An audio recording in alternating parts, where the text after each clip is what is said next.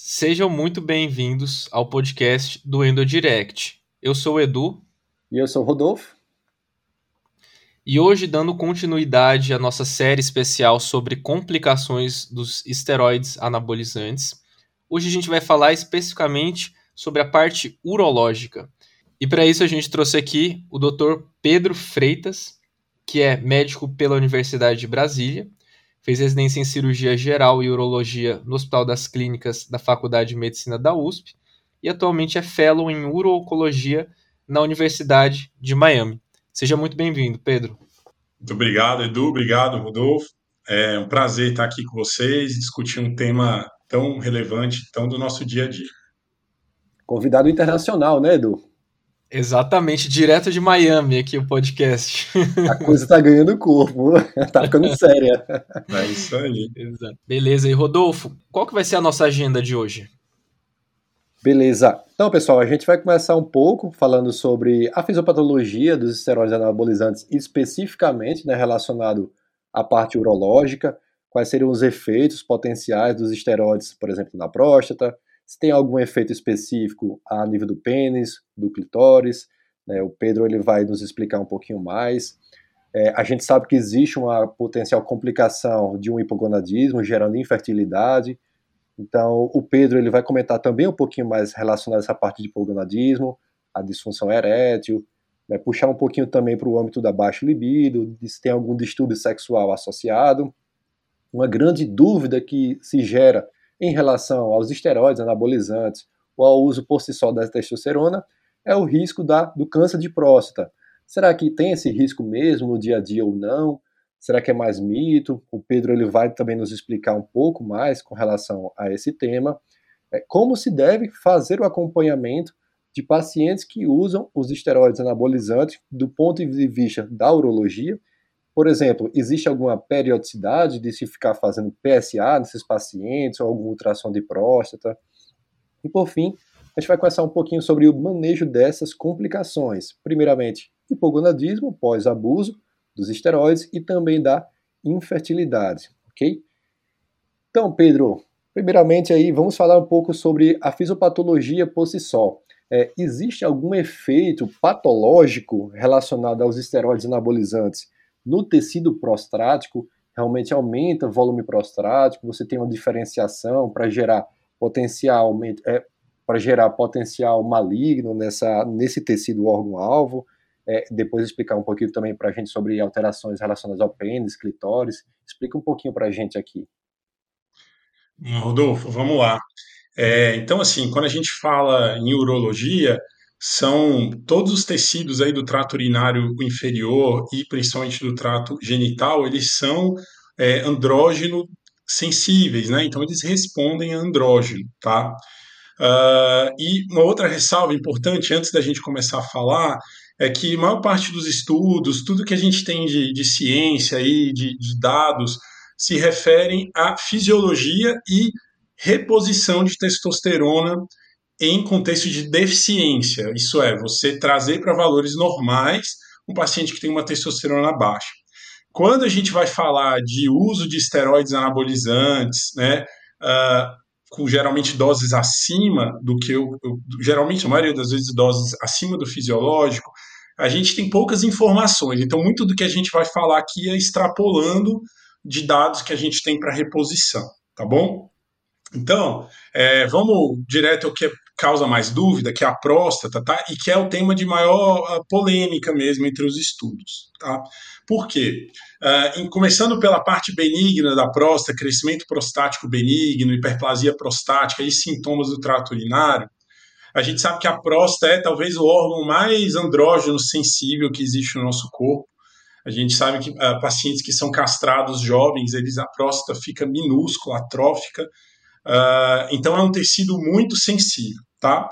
E uma outra coisa que deixa muito em dúvida em relação aos estudos é que hiperplasia prostática e deficiência de testosterona ou testosterona baixa são eventos muito comuns com a idade. Então, os estudos têm todos esses vieses, porque geralmente os pacientes que a gente dá testosterona para reposição são aqueles que têm a próstata grande e que está crescendo, tá? Apesar de todas essas ressalvas, o que os estudos indicam mais hoje em dia é que Não, é, a próstata de um paciente que tem níveis normais de testosterona e que sobe esses níveis por uso estético, uso de medicina do esporte, performance, etc., a próstata não cresce, tá bom? A gente vai encontrar estudos que ela mostra que cresce um pouco, outros até que ela diminui, mas os estudos mais controlados em pacientes jovens, que são aqueles que usaram testosterona e andrógenos como uh, anticoncepcionais lá nos anos 90, foi uma tentativa, eles mostram que ela não cresce, tá bom? Uh, e isso, enfim, a gente mais para frente a gente entra sobre contraindicações e se hiperplasia prostática é uma delas, mas fisiologicamente, num paciente que tem níveis normais de testosterona, ela não cresce, tá? Uh, em relação ao PSA, é mais ou menos parecido, tá bom?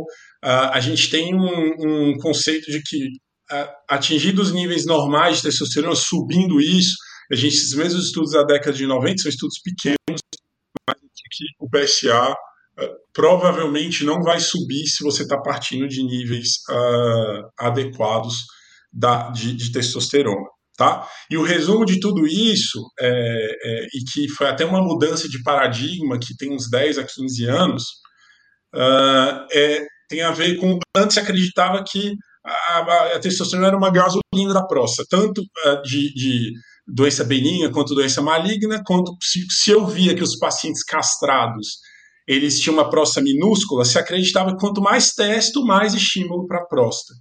E isso, vários estudos mudaram essa teoria. Hoje em dia, a gente tem uma saturação, ou seja, a, acima de uma testo ali de 50 a 100 nanogramas por decilitro, dali para frente, você vai ter pouco estímulo a mais, tá? Então, a próstata satura ali, então é, esse é o conceito que acho que vai perpassar o resto da nossa discussão. Muito bom, Pedro. E com relação a saindo do tecido prostático, né, falando especificamente aqui da, do, da genitália por si só, né, do pênis e também do clitóris. Começar principalmente aqui, primeiramente, aliás, pelo pênis. Uma vez que esses pacientes estão utilizando doses suprafisiológicas, e no caso aqui a gente fala falando de esteroides anabolizantes, Existe alguma resposta patológica em termos de volume de tecido peniano nesses pacientes? Isso depende muito da idade do paciente que está utilizando, para reflexo de volume. Então, explica um pouco para a gente aqui também. Bom, essa é uma boa pergunta também, Dolfo. É, a ideia é o seguinte: é, o pênis, a gente tem dois tecidos né, no pênis: o tecido cavernoso, e o, que são os corpos cavernosos que fazem ereção, e o tecido esponjoso, que é onde passa a uretra, é aquela estrutura única, mediana, ventral, que vai até e constitui a glande, tá bom? Uh, o, no, no, paciente que fez uma puberdade normal, tá? E que ele atingiu um desenvolvimento peniano normal, uh, depois que é terminada a puberdade, o tecido cavernoso, ele é um tecido vascular. Então, ele não tem tanta resposta assim Uh, ao a, uma, um níveis tão altos de testosterona. Tá? Segue o mesmo princípio que a gente falou. Acima de 50, 100 nanogramas, ele, ele, ele vai ter um desenvolvimento normal. Assim, a gente não vê uma alteração quando ele aumenta uh, os valores de testosterona, tá? E o tecido esponjoso, a mesma coisa, tá bom? Ele não, não muda tanto. O que a gente vai ver, uh, é, a gente vai falar mais para frente, que o grande efeito colateral aí do uso de testo é que a gente desliga o eixo. Então, níveis altos de testosterona, quando o paciente para a reposição por algum motivo para o uso, ele se, é seguido por um hipogonadismo e aí sim é, esse paciente vai sofrer, principalmente na parte de ereção, tá bom? Uh, já nas mulheres, pessoal, já isso a coisa já muda, tá? Porque uh, o clitóris ele, ele tem a mesma é o mesmo tecido uh, cavernoso, a mesma origem embriológica, na verdade é o mesmo tecido mesmo do pênis, do componente é, é, de ereção do pênis. Então, com níveis altos de testosterona, ocorre sim um aumento de, de uma clitomegalia, tá? Ela é variável, tem poucos estudos medindo isso, né? Uma coisa variável é, entre cada pessoa, mas ele aumenta sim e que é o grande efeito colateral, junto com as alterações na voz das mulheres, é que ele é irreversível, tá? Então, uh, são alterações, às vezes, que não são previsíveis. Tem mulheres que têm pouco, mas tem mulheres que têm grande aumento. E isso é estigmatizante e isso é irreversível, mesmo que você cesse depois o uso do, do hormônio, dos esteroides anabolizantes, uh, e que você até restabeleça o eixo e nunca mais volte, essa é uma sequela que fica que muitas vezes só com cirurgia, tá? Que isso é, uh, é, é revertido tá bom? E, e, por último, e não menos importante, acho que o mais importante dos órgãos aí dentro da urologia, que esse sim sofre de uma forma uh, marcante com o uso de esteroides anabolizantes, é o testículo, tá bom? Uh, tanto na sua função endócrina, que vocês sabem melhor do que a gente, isso é extremamente sensível, é um órgão uh, que precisa da, do FSH e LH, e quando o eixo é desligado, ele sofre muito, quanto da parte exócrina, que é a produção de espermatozoides e fertilidade, que sofre até mais do que a parte endócrina e demora muito mais tempo para voltar. Beleza, Pedro. E, e, agora, falando um pouquinho mais especificamente sobre a questão da, das complicações, Pedro, é, uma das nossas preocupações, né, quando, quando a gente recebe o paciente com um histórico de abuso de esteroide anabolizante, dentre inúmeras outras, né, que inclusive é, a gente está fazendo um, episódio para cada sistema é, afetado, é a questão da fertilidade, como você falou aí. Assim, acredito que isso é muito mais do seu dia a dia do que do nosso dia a dia também, a questão da avaliação pelo espermograma, né? E o que, que você vê é, de, de alteração de espermograma? O que, que geralmente ocorre nesses pacientes que fazem o, o uso abusivo dos esteroides anabolizantes? Perfeito, esse é um excelente ponto aí. Uh, e muitas vezes, Edu, é onde, quando esses pacientes vão procurar a gente, sabe?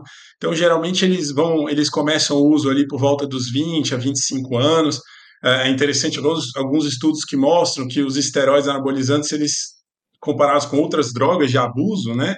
O pessoal começa o uso um pouco mais tarde do que as drogas recreativas, vamos dizer assim. Então ele começa ali aos 20, 25 anos, uh, e ele, ele sabe, ele está satisfeito com o efeito, ele vai tocando aquilo. Geralmente são pacientes jovens, rígidos, então ele, ele não tem ainda as consequências no curto e médio prazo tá? E ele vai bater a gente, e aí sim chega muito neurologista, lá pelos 30, 35 anos, quando ele está com uma parceira, aí ele já está num relacionamento mais sério, e aí surge o desejo reprodutivo, tá? E aí esse paciente, geralmente, essa é uma, infelizmente ainda é uma, uma rotina muito frequente na nossa prática, ele vem motivado pela parceira, e aí o, o homem vai ao urologista todas as fases da vida, muitas vezes porque a mulher mandou, o cara vai lá, uh, seja porque alguns, ah, eu quero ver como, quero ter filho e quero ver como que está a minha fertilidade, os que têm um pouco mais de noção sobre os efeitos colaterais dos esteroides anabolizantes, mas outros, assim, pessoal, não tem a menor noção e, e muitas vezes nunca foi mencionado a ele que existiria esse risco da infertilidade.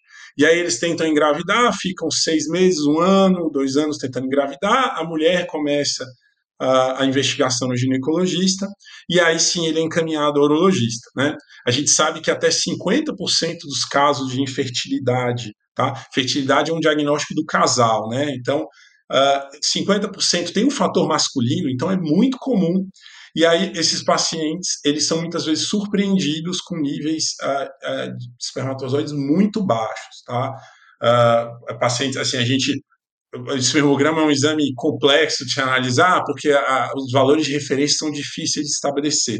Mas, grosseiramente, acima de 15 milhões é um espermograma ok, de concentração, né, 15 milhões por ml, abaixo de 5 milhões, a gente vai dizer que tem uma oligoespermia severa, então, esses pacientes chegam assim, com muito ruim, tá? abaixo de 5 milhões, e muitos deles uh, com zero, a zerado, que é a zoospermia, tá bom? E aí, puxando pela fisiopatologia, sem entrar muito a fundo nisso, mas basicamente o uso de testosterona exógeno, né? A hipófise e o hipotálamo não sabem uh, que, que que existe testosterona estéreo, então ele acha que tá, eles, esses órgãos sentem essa testosterona alta e aí zeram a produção de NRH e gonadotrofinas, tá? Então desliga o eixo. Com esse eixo desligado, uh, o testículo sofre muito, porque o testículo precisa muito das duas gonadotrofinas, o FSH, principalmente para a parte de espermatogênese, tá?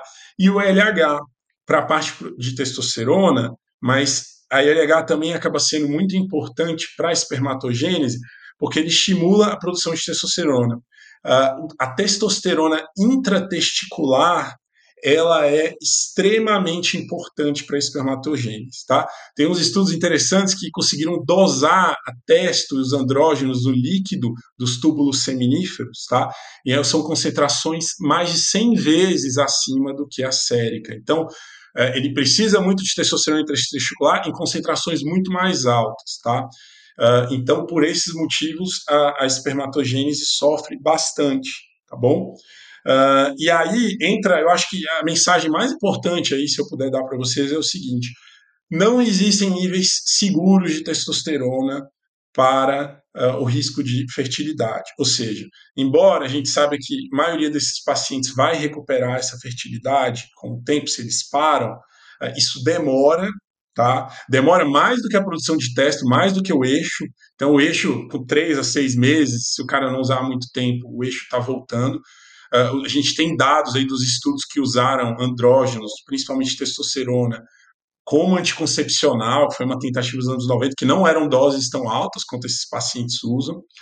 Uh, e demora, em média, um ano, mas alguns demoram até dois anos para voltar, tá? E os, depois de dois anos, as concentrações são 20% menores do que no início, ou seja, você tem um dano, uma sequela, e alguns pacientes isso é irreversível, tá bom?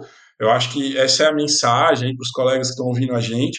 Uh, os pacientes, uh, isso até surpreende a gente no consultório, não sei se vocês têm essa vivência também, que os pacientes, um, eu diria para vocês que metade ou mais nunca ouviu falar, e, e, os prescritores, hoje, antigamente, assim, há 10, 20 anos, era esse uso de esteroides anabolizantes era no contexto de academia, uma coisa meio underground, né? Mas hoje em dia não, hoje em dia tem pelo menos metade deles vindo de médicos do esporte, antidade, todas essas práticas de performance, tem vários nomes.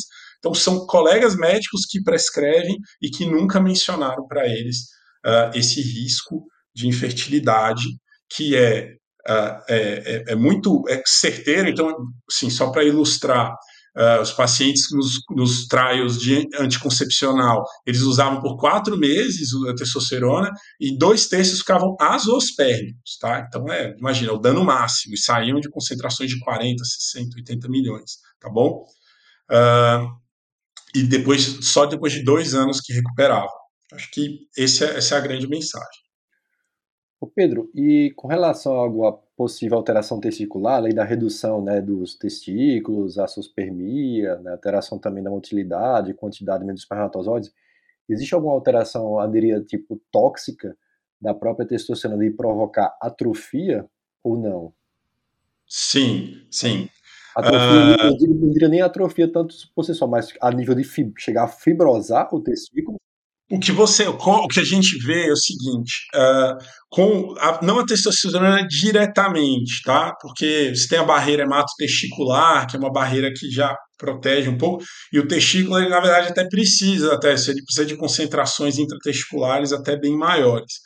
Mas o que a gente vê, Rodolfo, nesses pacientes uh, já com 3, 4 meses, você já tem redução aí de 30% a 50% do volume testicular, tá? E quando a gente pensa que 80% do volume do testículo é tecido de túbulo seminífero, é tecido reprodutivo, então a gente vê o tamanho do impacto, tá? É muito precoce, tá bom? Uh, e o que a gente vê ao longo do tempo, se esse paciente fica anos, geralmente, uh, com gonadotrofina zerada, ou seja, o testículo fica desligado, ele fica sem estímulo, tá? Essa atrofia vai se tornando irreversível, tá? E isso é uma pista clínica interessante para os colegas aí, depois que verem esses pacientes, que muitos deles voltam para uma reabilitação testicular, seja porque ele ficou infértil, ou porque ele se conscientizou, enfim. Ele quer sair dessa. A gente trata como se fosse um uso de, de, de, de, droga, de drogas mesmo. Então ele quer sair desse vício, quer sair desse abuso. Uh, o, o, volume testicular é uma pista boa para os colegas para a gente saber o prognóstico desse doente, tá? E o tempo que vai durar de tratamento, isso é importante para a gente alinhar com ele. Então, paciente que chega ao testículo muito atrófico, pacientes de testículo tamanho de uma azeitona, 4, 6 ml, e é, e é um paradoxo, você vê pacientes enormes, assim, o cara chega super grande, musculoso, e o testículo super pequeno, esse uh, você, você vai correlacionar com a duração do uso, e aí sim, isso pode ser irreversível, tá? Uh, e, e, você vai conversar com ele sobre prognóstico, e uma parte grande desses pacientes vai precisar de reposição de testo para o resto da vida. Ou seja, você pegou um paciente saudável e pelo abuso de é, anabolizantes, ele destruiu o órgão dele e ficou com uma deficiência hormonal que vai aí vai precisar de reposição para o resto da vida. Beleza, Pedro. E é, uma outra questão, né, que diz respeito às complicações, é uma coisa que é relatado aí pelo, pelos usuários de, de esteroides anabolizantes é, é, a questão da, da frequência das ereções, das ereções espontâneas, ereções noturnas, né? É, existe algum risco também, pensando na questão das ereções, de priapismo nessa população? Ou, assim, não tem relação? Ah, aí dentro daquela, daquele conceito, assim, quando você tem testosterona acima de 50, 100 miligramas por decilitro, aquele tecido, a maioria dos tecidos já está saturado de estímulo androgênio, tá? Então, e, e, a ereção é um fenômeno, sobretudo, vascular. Então, a ereção sofre, é aquele mesmo mecanismo, ou seja, níveis muito baixos de testosterona vão impactar negativamente, tá? Então, cai, cai a ereção, uh, você o tecido erétil atrofia e você tem queda de PSA e regressão da próstata, mas acima de 100, 150 nanogramas desse litro, isso não interfere mais, tá bom? Claro, a gente não tem grandes estudos aí, com, porque esses pacientes eles usam doses 10, 15 vezes maior do que os níveis fisiológicos, né? Então a gente não tem estudo, não é ético estudar nesses pacientes, mas respondendo a sua forma, de forma objetiva a sua pergunta, não, assim, a gente não vê um aumento uh, de, de, de priapismo pelo uso, abuso de esteroides anabolizantes, tá? Uh, porém, uh, como é um fenômeno vascular, a gente vê por vezes esses, esse perfil de paciente chegando no pronto-socorro com priapismo, porque o uso de esteroide anabolizante, como o uso de droga, ele se associa ao uso de outras drogas, tá? E aí sim a gente vê, principalmente a cocaína, e o álcool, tá? E uh, próprio, os próprios inibidores da fosfodiesterase, o Viagra, o Cialis, que por si só, isso é um outro mito que a gente pode fazer uma outra discussão. Eles por si só, sozinhos, é muito raro o priapismo com eles, é um, é um mito, são drogas injustiçadas aí, tá? Mas o cara que ele tá tomando teste, tomando anabolizante, ele tá com ereção ruim, tá? Então ele geralmente usa o Cialis diário, usa, enfim, o, a Tadalafila, o Sildenafila, com abuso de cocaína. Então, sim, nesse, conceito, nesse contexto, a gente vê esses pacientes no pronto-socorro, sim, não diretamente pela testosterona, pelo abuso, mas por todo esse pacote comportamental que vem junto, tá?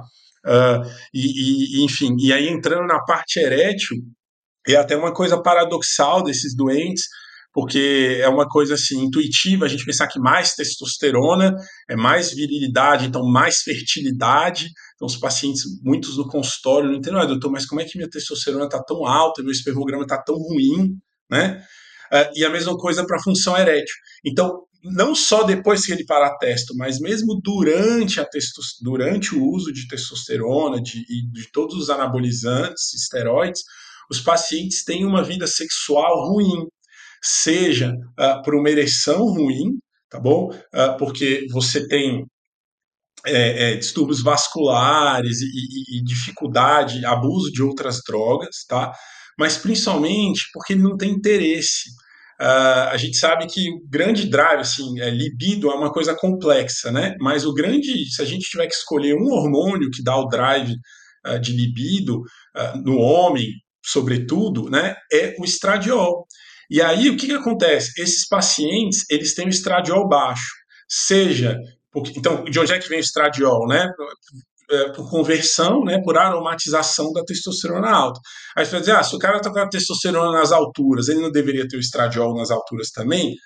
Deveria. Porém, a gente vê, primeiro, esses pacientes uh, usando uh, inibidores da aromatase, porque se o estradiol sobe junto, ele tem ginecomastia, ele acumula líquido e ele quer ficar definido, ele, quer, ele não quer gordura, ele não quer líquido, ele não quer ginecomastia. Então, geralmente, eles usam anastrazol e outros inibidores da aromatase, então eles zeram o estradiol, tá? Então a libido dele está baixa ou porque ele está usando aromata, é, é, anastrazol junto, ou porque tem alguns uh, uh, andrógenos sintéticos que eles não são aromatizados, tá? Então, ele sobe, sobe, teste, teste, e, e, a gente, esses pacientes são usos que a gente nunca sabe que os pacientes estão usando, mesmo pacientes que são prescritos por médico, o mais comum é que o cara toma a medicação na clínica, uh, faz parte do pacote, ele nem sabe, você pergunta o que, que você está usando, não tem bula, ele não sabe o que ele está usando, tá?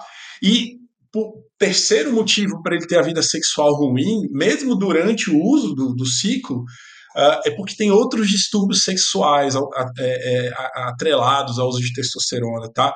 Esses pacientes geralmente são pacientes tem compulsividade, tem abuso de outras drogas, tá? E um outro comportamento comum nesses pacientes é uso excessivo de pornografia. Pornografia, hoje em dia, é uma droga, também é um grande vilão da sexualidade desses pacientes, tá? Então, eles, resumo da ópera, além deles terem uma ereção ruim, a, a, parte eh, de libido deles fica muito ruim, a sexualidade deles fica toda alterada por causa do uso, né? E aí, depois que ele para, a coisa piora, tá? Porque como o eixo dele está bloqueado, ele tirou a testosterona exógena, dali algumas três, quatro, seis semanas, ele faz uma abstinência muito semelhante a qualquer outra droga, tá? Então, aí ele fica sem ereção nenhuma, testosterona dele vai lá embaixo, e vem junto uma alteração de humor, que vocês vão abordar depois, muito importante, tá? Ele, ele fica muito mal, assim, tá? De, desse período. E aí, ele, ele, a, disfunção erétil, ela tem um componente de retroalimentação muito grande, ou seja, a, existe uma espiral da disfunção erétil. O cara falha uma vez, vem um componente psicogênico, aí ele tenta tomar o, o, o remédio, o, o tadalafila, sildenafila, ele aumenta a dose e aí não funciona, tá? Porque ele está com a testosterona zerada, e aí a gente pega esses pacientes, quando eles, aí eles procuram o urologista, chegam para a gente nessa fase. Então é, é, um desafio você manejar tantos componentes, é, é, tantos sistemas ficam é, destruídos ou, ou muito é, danificados pelo uso de esteroides anabolizantes. É uma somatória de medicações para combater o efeito colateral do efeito colateral daquela outra medicação, né? Então... Exato. E esses pacientes têm esse perfil, assim, a gente vê no consultório, é o cara medicalizado, ele, ele procura o remédio, então ele, eles, eles a regra, o paciente do esteroide anabolizante, ele nunca está tomando só um remédio, tá? Ele está tomando, geralmente, mais de um esteroide, porque tem alguns ciclos, usam vários esteroides, Aí ele está usando alguma coisa para evitar a ginecomastia, tá? E aí ele está usando é, algum, algum remédio para ereção, e fora isso, o pacote de todas as drogas ilícitas. Então é um paciente difícil, assim, de manejar. Perfeito. E, e Pedro, é, agora falando um pouquinho mais sobre a questão do, do acompanhamento desses pacientes, né? Você falou da, da questão do, do PSA também, né? É, ia perguntar em relação ao, ao espermo, espermograma também, né? É, como que você faz esse acompanhamento do espermograma naquele paciente que, que te procura é, preocupado aí com a questão da fertilidade? Vale a pena ficar repetindo uma vez por mês, uma vez a cada três meses, dependendo é, se ele realmente fizer né, a, o, o, manejo do, do abuso, aí suspender a medicação? Como que você faz esse acompanhamento? E, e, e, em relação ao PSA, né, se tem algum valor assim que chama mais atenção para a gente se preocupar mais com a possibilidade de uma neoplasia que estava meio quietinha ali e aí ele estava usando, às vezes aquilo pode ser né, um, um, estímulo que perpetue a neoplasia. Qual que é a sua opinião sobre isso? Perfeito, muito boa pergunta. Vamos lá, eu acho que para responder isso a gente vale dividir em dois cenários, tá? Primeiro é o cenário que o paciente está usando o testo, seja por reposição, porque tinha uma deficiência, seja aquele cara que usou anabolizante a vida inteira e agora, enfim, o testículo ficou atrófico, a gente tentou recuperar, ele vai precisar usar testo por muito tempo. Ou aquele paciente do abuso mesmo, e que ele acontece, ele procura a gente e fala, doutor, eu não vou parar, já tentei, eu não vou parar, já tentei, não me senti bem, mas eu quero ter um acompanhamento médico, tá? A, a primeira coisa é, uh, isso é uma coisa que a gente bate, né? o fato do paciente estar acompanhando com o médico não vai tornar mais seguro a testosterona, o abuso de esteroides, alguns pacientes eles trazem isso com eles, tá? Uh, então, assim, continua sendo uma droga que é formalmente contraindicada em qualquer homem que tenha desejo reprodutivo, tá? Tanto que foi tentado usar como anticoncepcional. Então, nesses pacientes, a gente sabe que o espermograma vai estar tá muito ruim, tá? Ele vai estar tá ruim e se ele não pretende parar, uh, não, assim, você vai ter um espermograma zerado, ele, ele vai estar tá ruim, tá?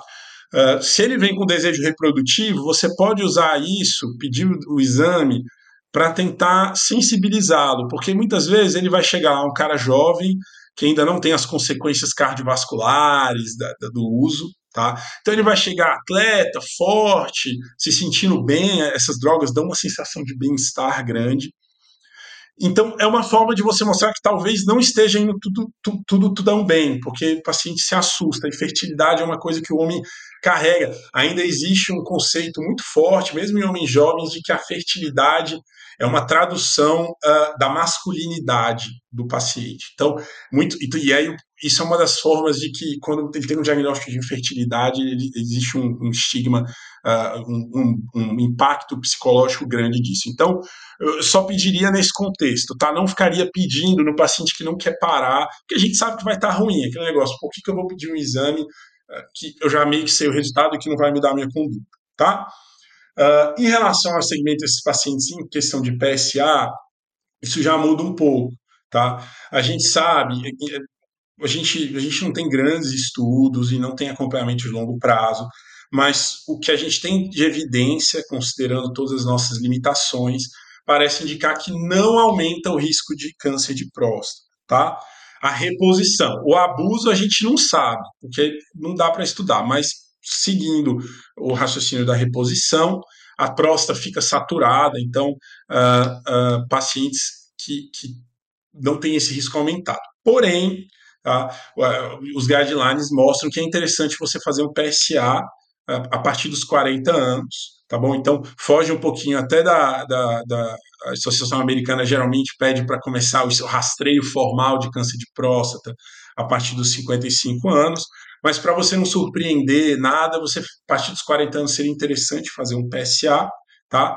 Uh, de forma geral, o PSA não se espera que ele suba com o uso de testosterona, reposição, porém, nos pacientes que saem de níveis baixos de testosterona, abaixo de 250, ou seja, talvez tenha algum receptor sobrando ali, os estudos mostram que no grupo com menos de 250 ocorre um aumento significante, geral, estatisticamente significante, mas coisa de 0,2, 0,4 não é nada relevante, tá? Clinicamente, mas os guidelines mostram que se você pega um paciente que está iniciando o uso de testo, está ciclando, enfim, está usando esse hormônio de uma forma mais recente, e ele sobe mais de 1,4 nanogramas por decilitro, tá? ou ele passa de 4 nanogramas de decilitro de valor absoluto, seria interessante, isso é uma resposta exacerbada, a gente não espera, espera isso, e aí seria interessante uma avaliação com o urologista, tá bom? Então, nesse conceito, no contexto de que é o paciente que não vai parar. No cenário do paciente que vem até você porque ele quer parar, seja porque ele está com diagnóstico de infertilidade, seja porque uh, ele, enfim, se conscientizou com a saúde, às vezes teve uma experiência ruim, teve um acidente, alguma coisa, ele geralmente é uma coisa marcante, que ele quer mudar de vida, tá? Aí sim é interessante fazer uma avaliação global. Uh, o espermograma, é, nesse momento, junto com os demais, aí, avaliação de testosterona, estradiol é importante, e os hormônios do eixo, né, as gonadotrofinas, FSH, LH, uh, são muito importantes, tá?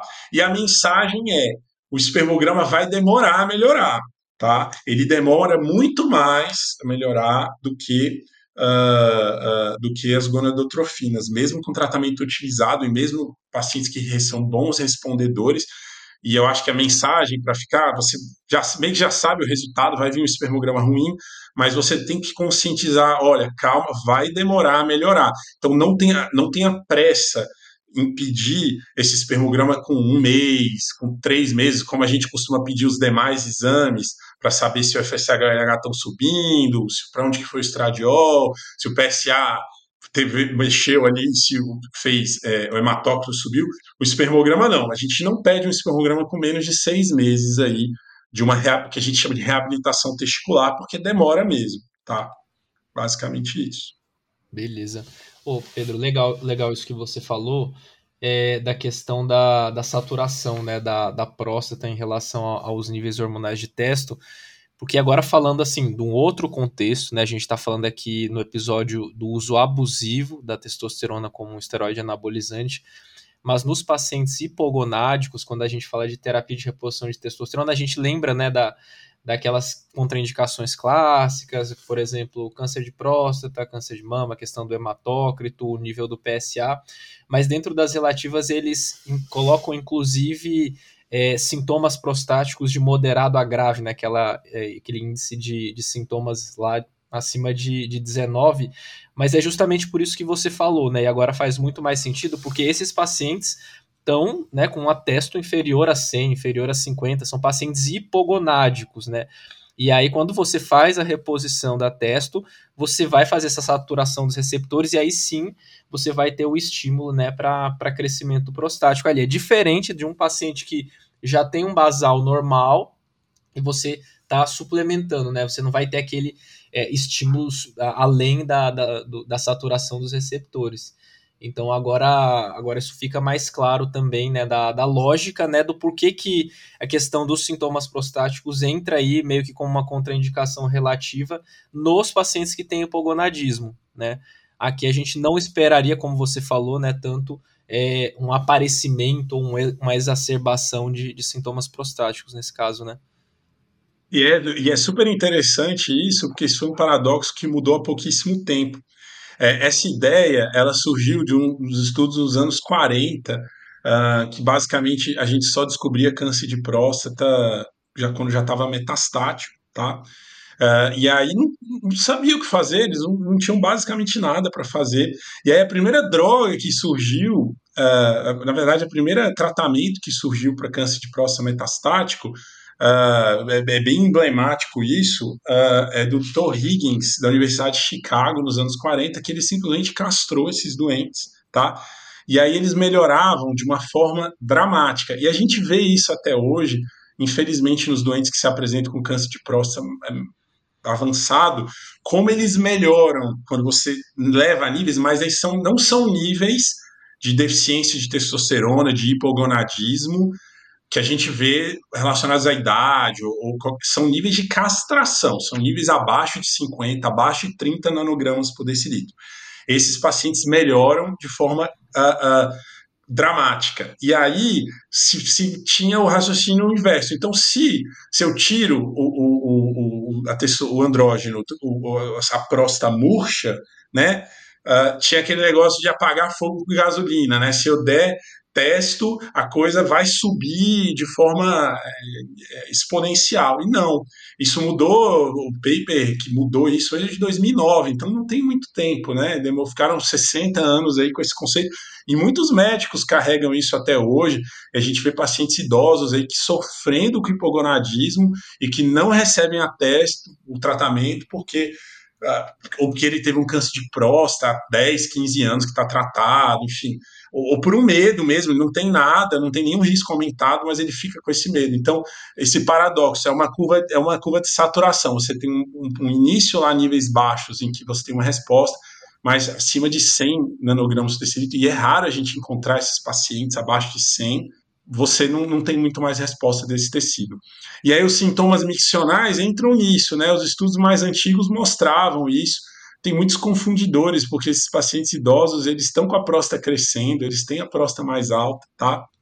E tem um outro, aí coisas mais recentes que mostram o seguinte, os pacientes com eh, síndrome metabólica, que eles são doentes metabolicamente, lato senso, diabéticos, hipertensos, sedentários, obesidade abdominal, eles têm mais sintomas miccionais, tá? Eles têm mais LUTs, que é o nome, é o nome que a gente chama para agregar no sexto jato fraco, urgência, noctúria, a gente chama tudo de LUTs, tá? Esses pacientes têm mais LUTs. E isso não tem nenhuma correlação com o tamanho da próstata, tá? Isso é um outro, uh, uma coisa interessante. O, quanto o paciente está sintomático, tem pacientes muito sintomáticos próstata de 40 gramas, tem pacientes com próstata de 90 gramas que estão tranquilos. Então, o tamanho da próstata não se correlaciona, mas quanto mais doente metabolicamente, pior ele urina, tá? E quanto mais doente metabolicamente, menor o nível de testo dele. Então, ele, existe um confundidor em comum, a testosterona baixa e urinar mal. E aí você tratava esses doentes, você tinha esse confundidor, ah, ele está urinando mal. Então, eh, os estudos mais recentes mostram que não tem uma piora dos sintomas miccionais. Uh, alguns sintomas miccionais podem até melhorar, por exemplo, noctúria principalmente melhora porque o epitélio da bexiga, o urotélio, ele tem receptor de andrógeno, então a bexiga, a uretra ficam mais tróficas, a bexiga ela fica, ela acomoda mais urina, tá? Mas, enfim, permanece a contraindicação relativa. Enfim, um paciente que tem lutes graves, ele está urinando muito mal, ele tem que ser tratado, dar testosterona e mandar para o urologista. Não, não é uma coisa vai impedir a outra, só está dizendo, acho que a mensagem hoje em dia é beleza, ele está urinando mal, vamos tratar o hipogonadismo dele, não vamos, mas vamos mandar para tratar a parte miccional também. Beleza. Acho que então, partindo agora, Pedro, para o último tópico, né, com relação ao tratamento dos, dos pacientes que fazem uso dos esteroides anabolizantes, e começando então pela infertilidade. É, existe algum tratamento específico para tentar é, melhorar, regredir, né, a, ou, ou melhor dizendo, retornar, reativar o eixo hipotálamo hipofisário gonadal, no sentido de melhorar a fertilidade do paciente, aumentar a produção de espermograma, existe algum tratamento específico? Você já comentou um pouquinho sobre o espermograma, né, periodicidade, mas especificamente aqui do tratamento não farmacológico e também do farmacológico, tem algo a mais aqui que a gente pode fazer por esse paciente? Perfeito, Rodolfo. Assim, de forma bem prática aqui, do consultório, assim, para o pessoal tentar aproveitar, Uh, eu acho que a primeira coisa é a motivação do paciente. Eu acho que é, é, você tem que seguir esse paciente e abordar como se fosse uma reabilitação pós-uso de droga mesmo. Então, o cara tem que estar tá querendo parar, uh, ele tem que estar tá convencido que ele quer parar e que vai ser uma, uma trajetória, vai ser um caminho que você vai estar tá junto com ele ajudando, tá? Mas ele tem que estar tá preparado que esse caminho não vai ser fácil, pelos, sintomas de abstinência de testosterona, tá? E que ele tem que estar tá focado no resultado final lá na frente. Então, isso é, acho que é o mais importante, tá? Porque esses pacientes fazem abstinência, que nem uma. Tem que tratar como outra droga, faz a abstinência da droga, ele some do consultório e ele volta a usar. Então, esse é o primeiro, esse é o primeiro parâmetro, tá? Em relação à fertilidade, a gente tem uh, três pistas, três informações clínicas importantes para a gente ter uma ideia desse prognóstico do doente, desse paciente. É, os estudos mostram é, a idade dele. Então, quanto mais velho ele for, então é diferente do paciente que chega com 25, 30 anos de um paciente que chega depois dos 40, tentando ter filho, tá? Uh, o, a duração do uso do anabolizante, Tá? Então, quanto mais tempo ele usar de forma prática, e se ele usou mais de 3, 4 anos, o prognóstico já piora, tá bom? E a terceira pista no seu exame físico são coisas que você tem no consultório, não precisa pedir exame nenhum. É o tamanho do testículo dele, tá? Uh, de pacientes já no consultório, é, é, muito idiosincrático de cada um, mas que vieram depois de uso de dois, três anos, que tinha um testículo bom, então esse você se anima mais, você, talvez com menos droga, você vai conseguir um resultado bom, Agora, o cara que chega com o testículo pequeno, uh, 4, 6 ml, tamanho de uma azeitona, esse você já tem que prepará-lo para um tempo maior de tratamento. Você tem que ter perseverança, você tem que uh, tá junto nisso, tá bom? Um outro fator muito importante uh, nos pacientes inférteis volta aquele conceito básico: a infertilidade é um diagnóstico do casal, ou seja, a gente tem que perguntar sobre a parceira dele. A fertilidade na mulher, depois dos 35 anos, ela decai de uma forma exponencial. Então a gente tem que saber quanto tempo a gente tem para reabilitar esse paciente. Tá? Se ele é um cara jovem, parceira tem menos de 30 anos, 30 anos ali, 31, 32, a gente tem mais tempo. Então a gente pode usar o tratamento menos intensivo e dar tempo para esse paciente se recuperar. E a gente fica mais tranquilo de que pô, eu não vou perder uma janela de fertilidade da parceira dele. Tá?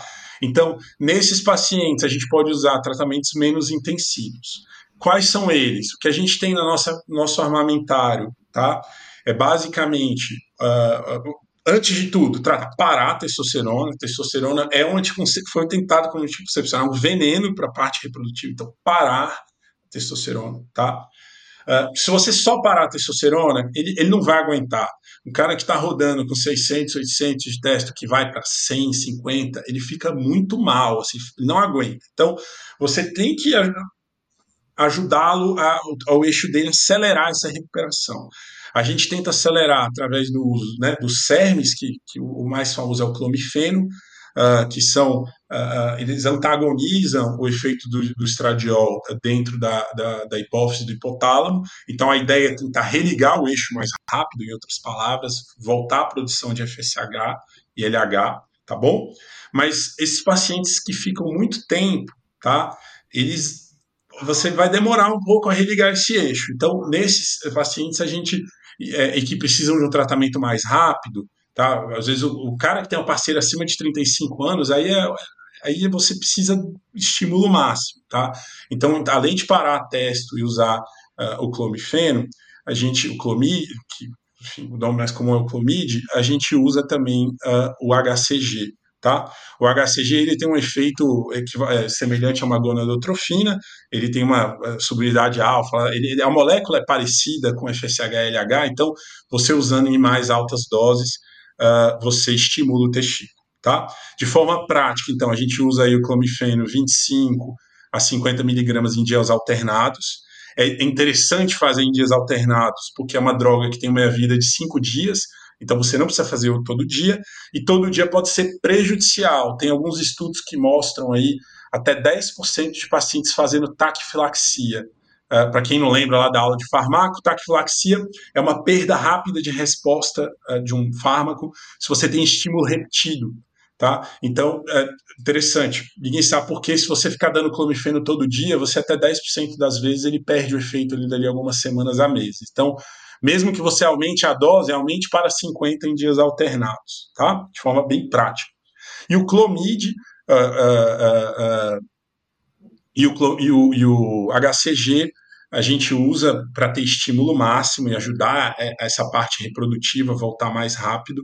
É, ele, a gente, de forma prática, as ampolas têm de 2, 3 e 5 mil unidades. A gente é uma medicação que está meio que com baixa oferta no mercado, a gente não tem encontrado a medicação com duas e três mil unidades.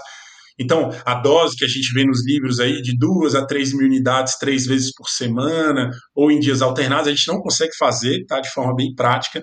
Então, a gente tem duas alternativas. Ou pedir, só tem ampola de 5 mil, pegar uma ampola de 5 mil unidades, tá? Que seria o mais, vamos dizer assim, correto na bula, mais ortodoxo. Ele aplicar metade da ampola e descartar a outra metade, tá? Ou alguns pacientes guardam metade da ampola na geladeira e usam no outro dia alternado, tá? Uh, são medicações seguras, tranquilas, efeitos colaterais não são uh, muito importantes. Uh, o, o, questão só, alguns pacientes têm uma resistência a usar clomídio porque é injetável, tá? É, acredite você ou não, apesar do cara ter usado. Oh, desculpa, volta um pouquinho. É, é, o HCG, que é o, é, eles têm alguma resistência a usar porque é injetável e porque é caro. Tá? É uma ampola aí é 150 reais a ampola, ele vai ter que usar umas 15 por mês, então o custo do tratamento sobe e ele não, muitos pacientes não querem, tá? Uh, e o, o, o, clomifeno, um efeito que você tem que preparar o paciente é que ele, como ele bloqueia o, o efeito estradiol, às vezes esse paciente ele volta, mesmo com a teste recuperada, como o estradiol é o grande driver de, de, de libido no homem, ele fica sem libido. Tá? Então, você tem que prepará-lo para tudo isso, senão ele vai dizer, pô, doutor, esse tratamento não funcionou nada aí, eu estou pior do que eu estava. Então, prepará-lo para tudo isso. Então, a gente usa, então, uh, basicamente essas duas drogas, o, clomifeno e o HCG, e para pacientes que precisam de estímulo máximo, tá? Uh, pacientes que não responderam a isso após uh, três meses aí de medicação, ou principalmente, tá? É, pacientes que a parceira tem mais de 35 anos, ou seja, a fertilidade da parceira está caindo rápido, a gente pode usar o FSH recombinante que aí é mais do, do, do, do, consultório do especialista, do andrologista especialista, mas aí a gente tem estímulo máximo, clomifeno, HCG e FSH recombinante, tá? É isso que a gente tem no nosso armamentário em questão de infertilidade. E fechando, avisa esse paciente que ele pode estar com três meses com a testo ótimo, FSH e LH religados, mas o espermograma dele vai demorar, porque o espermatozoide que ele está ejaculando hoje, ele foi produzido há 90, 120 dias atrás. É o mesmo princípio da vasectomia. Você faz a vasectomia, o cara fica ejaculando dois, três meses ainda. Então, você vai ter esse efeito a partir de seis meses, tá? Do, do reabilitação. Eu acho que é bem importante isso que você falou, né? Porque muitas vezes gera uma certa angústia no paciente que está utilizando, e aí ele, pô, como é que pode? Minha teste já está mais alta e eu continuo infértil, entre aspas, no, o espermograma ainda está meio ruim, não tem nada, azospermia. Então, tem que preparar muito bem, educar muito bem o paciente para essa demora fisiológica, entre aspas, vamos dizer assim, né? Sim, sim. E de, do gancho desse que você falou, na parte sexual, então, é, quando a gente trata esses pacientes, a parte de disfunção erétil, baixa libido, é mais forte ainda, tá? Então, é, esses pacientes eles têm um perfil assim medicalizado, eles querem ter resultados rápidos. Não é à toa que eles foram para o caminho do esteroide anabolizante. Eles querem ter resultados grandes, sensíveis e rápidos. Então, uh, demora a libido voltar, tá? Uh, e uh, esses pacientes eles sentem muito a falta de testosterona. Então, assim, é, eu acho que o grande, grande dificuldade, a gente consegue muitas vezes recuperar o eixo, a gente, em outros casos, consegue alguma recuperação de fertilidade, talvez não para o basal, mas esses pacientes, eles sentem muita falta da sensação de bem-estar, de energia e de vitalidade que a testo dava. E a gente tem dificuldade de medir isso, a gente não sabe se é psicogênico ou, e tem estudos mostrando isso, que é um mecanismo de, de adição, de dependência química do encéfalo, tá? E que eles sentem falta, e aí a gente tem dificuldade de medir isso, porque depois ele está com uma testo boa de 400, 600, e ele continua sentindo muita falta. Então, é, é, então, voltando, apesar de todas as medicações e tecnicalidades, se você não amarrar bem a relação e alinhar expectativas, você vai acabar perdendo esse paciente. Segmento. Perfeito. Muito bom. Acho que foi isso então, né, Rodolfo? Nossa, excelente aqui a aula do Pedro, hein, gente? Nada como um especialista também da área aí, mandando bem. Isso, é, eu acho que é uma área, é uma área de uma, uma, uma intersecção importante de especialidade entre a nossa e a de vocês. Eu acho que isso é. E, e eu vivencio essa multidisciplinaridade, porque assim, minha esposa é endocrinologista, então a gente vivencia essas discussões. Vocês trazem um, um, um, um lado que a gente. É uma coisa complementar, então acho que talvez uma outra mensagem, talvez como uma reabilitação de qualquer dependente químico, tá? A gente tem que entender esses doentes como isso. Não é só um eixo desligado, não é só um espermograma ruim. Se você entender esses pacientes só como isso, você não vai, ou ele vai sumir, o seu tratamento não vai dar certo. Então precisa do urologista, do endocrinologista, do psiquiatra, do psicólogo, é, é um tratamento multidisciplinar de uma dependência química que também passa pela parte endocrinológica. Então, acho super legal a gente estar tá discutindo isso junto. Perfeito. Só agradecer então, Pedro, pela participação aqui no, no podcast. Acho muito legal a gente ter essa, essa discussão aqui é, e você trazer a sua visão né, como urologista aqui. Acho que é isso, né, Rodolfo? É isso, pessoal. Se você ainda não avaliou a nossa plataforma, faz o que, Edu? Cinco estrelas, segue a gente, ativa o sininho de notificações. E é isso. Obrigadão, Pedro, pela participação aqui no podcast.